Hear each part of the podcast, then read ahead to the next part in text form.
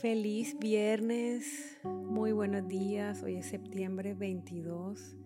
Vamos a compartir este momento especial juntos, pero especialmente con Dios. Continuamos aprendiendo acerca de qué puede hacer Dios en medio de la nada.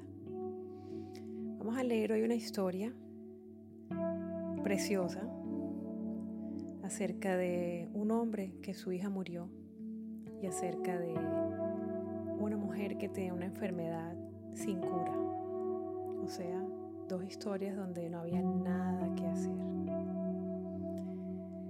Pasando otra vez Jesús en una barca a la otra orilla, se reunió alrededor de él una gran multitud, y él estaba junto al mar, y vino uno de los principales de la sinagoga, llamado Jairo. Y luego que le vio, se postró a sus pies y le rogaba mucho, diciendo, mi hija está agonizando, ven y pon mano sobre ella para que sea salva y vivirá. Fue pues Jesús con él y le seguía una gran multitud y le apretaban. Pero una mujer que desde hacía 12 años padecía de flujo de sangre y que había sufrido mucho de muchos médicos y gastado todo lo que tenía y nada había aprovechado, antes le iba peor. Cuando oyó hablar de Jesús, vino por detrás entre la multitud y tocó su manto, porque decía, si tocare tan solo su manto, seré salva. Y enseguida la fuente de su sangre se secó y sintió en el cuerpo que estaba sana de aquel azote. Luego Jesús, conociendo en sí mismo el poder que había salido de él, volviéndose a la multitud, dijo, ¿quién ha tocado mis vestidos? Sus discípulos le dijeron, ves que la multitud te aprieta y dices, ¿quién me ha tocado? Pero él miraba alrededor para ver quién había hecho esto. Entonces la mujer, temiendo y temblando, sabiendo lo que ella había, que ella, lo que ella había hecho, vino y se postró delante de él y le dijo toda la verdad. Y él le dijo, hija, tu fe te ha hecho salva. Ve en paz y queda sana de tu aflicción. Mientras él aún hablaba, casa del principal de la sinagoga, de Jairo, diciendo, tu hija ha muerto, ¿para qué molestas más al maestro? Pero Jesús, luego que oyó lo que se decía, dijo a Jairo, no temas, cree solamente.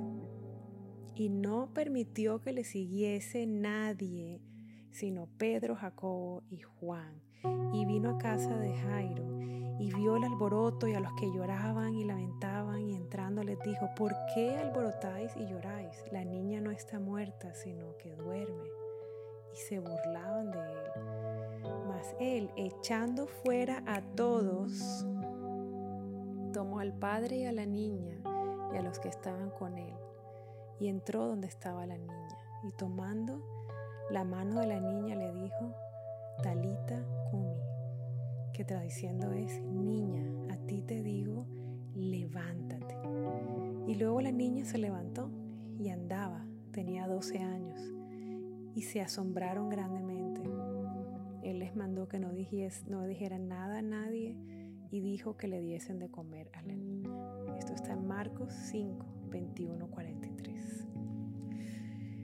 En esta historia vemos dos casos, una niña muerta y una mujer con una enfermedad. Dos casos donde ya no había nada que hacer.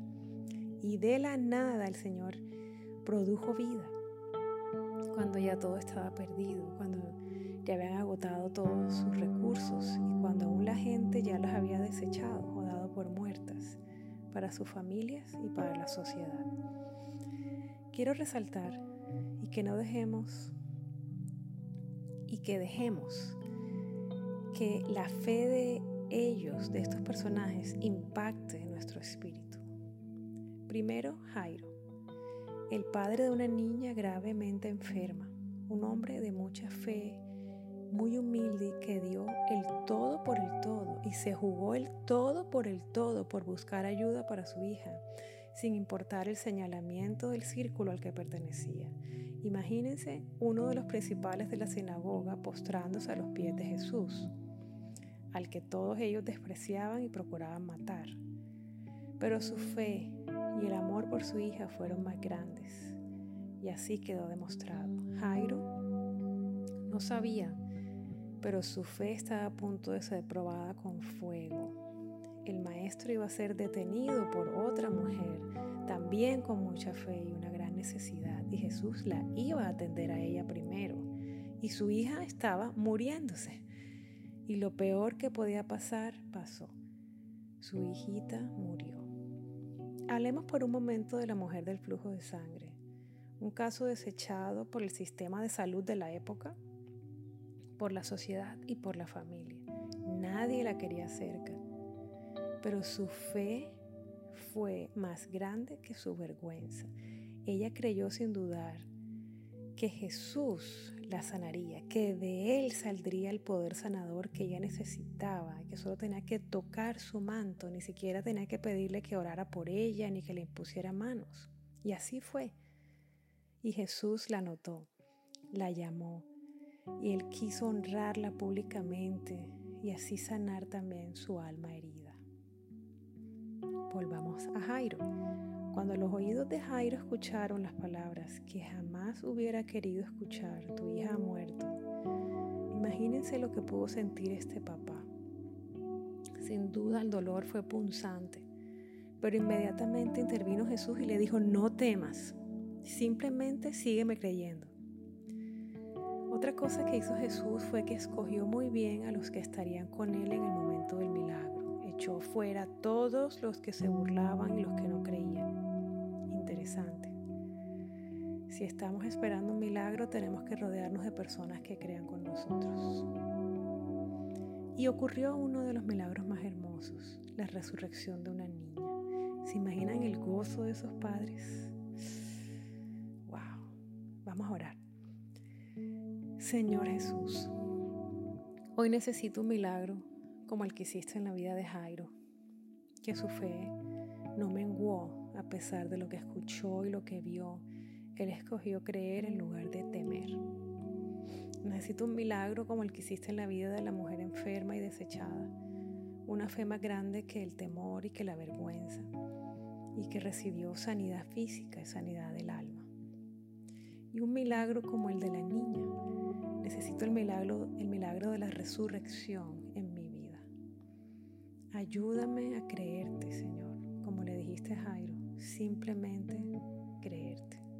Ayúdame. Te lo pido en el nombre de Jesús. Amén. Reto del día.